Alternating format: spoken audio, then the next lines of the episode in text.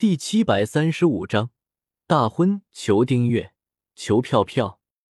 五份聘礼全部都介绍完了之后，萧协身形一动，落在了胡帝和胡后的面前，拱了拱手道：“小婿，见过岳父和岳母，贤婿快快免礼。”胡帝和胡后见状，对于别人来说，或许会认为萧协和白浅刚认识，但是胡帝和胡后都知道，萧协和白浅已经在凡间做了差不多四年的夫妻了。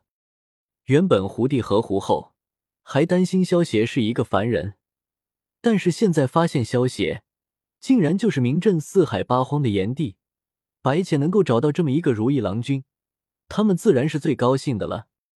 浅浅，这些天有没有想为父啊？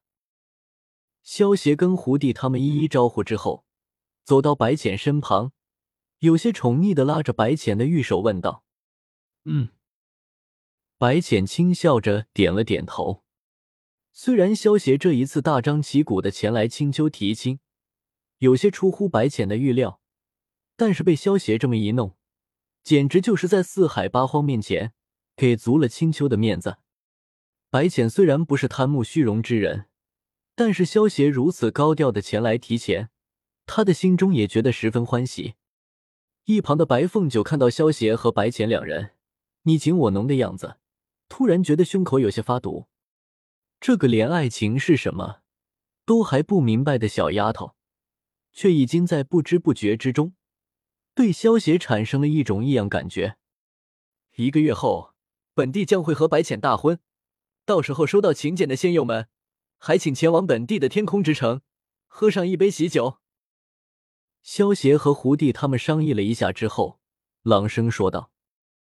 经过萧协这一次前往青丘，高调的提亲之后，最没有面子的，就是天庭了。之前天庭的二殿下和白浅定下婚事，结果二殿下和绍兴在了一起，退掉了与白浅的婚事。然后天君又向四海八荒宣布，太子夜华和白浅定下了婚事。结果没过多久，胡帝和哲言又找到了天君。推掉了这门婚事。原本白浅和天族的二殿下太子夜华先后解除婚约，这四海八荒之中，恐怕也没有人会冒着得罪天族的风险去青丘提亲。但是谁都没有想到，峰回路转，炎帝竟然会如此高调的前往青丘提亲，一点都不在乎会不会得罪天庭。而且炎帝前往青丘提亲。给出的五份聘礼，更是让那些神仙们知道了什么叫做神豪。经过这件事情之后，再也没有人在背地里说白浅的笑话了，都在说天族的笑话。原本白浅经过两次解除婚约，有人会在背地里说白浅没有人要了，而现在有了炎帝提亲这件事，人们就会认为是白浅看不上天族。这才先后两次解除了婚约。通过炎帝的这一次提亲，众神们也了解了炎帝到底有强大。原本他们认为炎帝的实力已经够强大了，再加上他手下的那些百花仙子们，更是可以与天庭抗衡。如今看到炎帝向青丘提亲，给出的五份聘礼，更是让众神们明白了炎帝手中的财富。到底有多么的惊人？从炎帝能够拿出九条白玉玲珑和九件极品神器，当做提亲的聘礼，他们终于明白，他们错了，他们小瞧炎帝了。炎帝不是可以与天庭抗衡，而是能够完全压制天庭。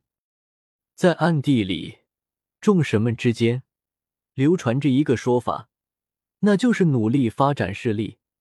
还不如生一个好女儿，只要能够将女儿嫁给炎帝，光是炎帝给出的聘礼，就能够让一个三流势力直接晋级成为一流的势力了。对于这个说法，虽然玩笑的性质居多，但是还是得到了很多人的认同。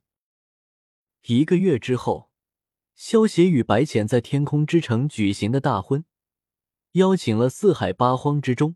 众多有地位和有实力的神仙，像是东华帝君这种不喜欢热闹的神仙，收到了萧协的请帖之后，也破天荒的前来参加了。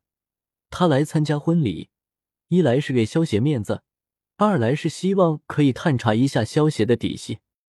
其实不只是东华帝君，很多接受了请帖来参加婚礼的老牌神仙，也都非常好奇萧协的来历。毕竟萧协出现的太过突然，而且实力又这么强。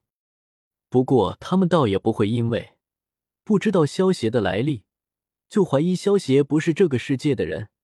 毕竟不知道底细来历的神仙，又不止萧协一个。东华帝君。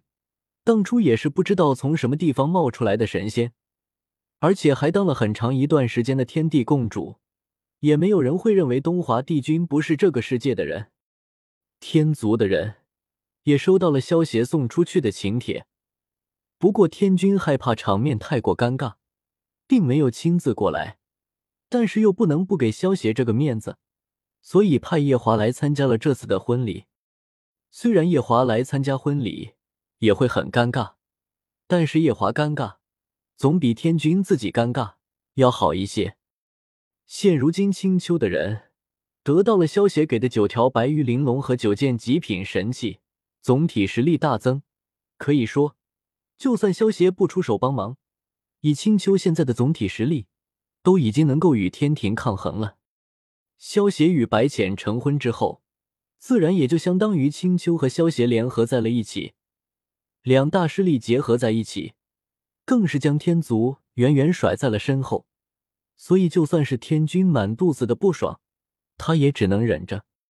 在前来参加萧协和白浅婚礼的神仙之中，有一个神仙引起了萧协的高度重视，那就是曾经将破云扇送给白浅的灵宝天尊。灵宝天尊与元始天尊、道德天尊被一起称为三清。灵宝天尊也就是三清之中的通天教主，对于这么一位大神，萧协自然是高度重视。不过，根据萧协的观察之后，眼前的这个灵宝天尊，应该只是通天教主的一个分身。毕竟圣人们早就已经不理会天地之间的事情了。灵宝天尊倒是能够消灭擎苍，不过由于他是圣人分身，平时虽然能够在天地间游历。但是不可以插手天地间的一些大事，免得惹上了不必要的因果。如果惹上了大的因果，就算灵宝天尊是圣人分身，他也有陨落的风险。而且灵宝天尊虽然只是圣人分身，但是他也有自己的思想。如果不是必要的话，他也不希望自己轻易陨落。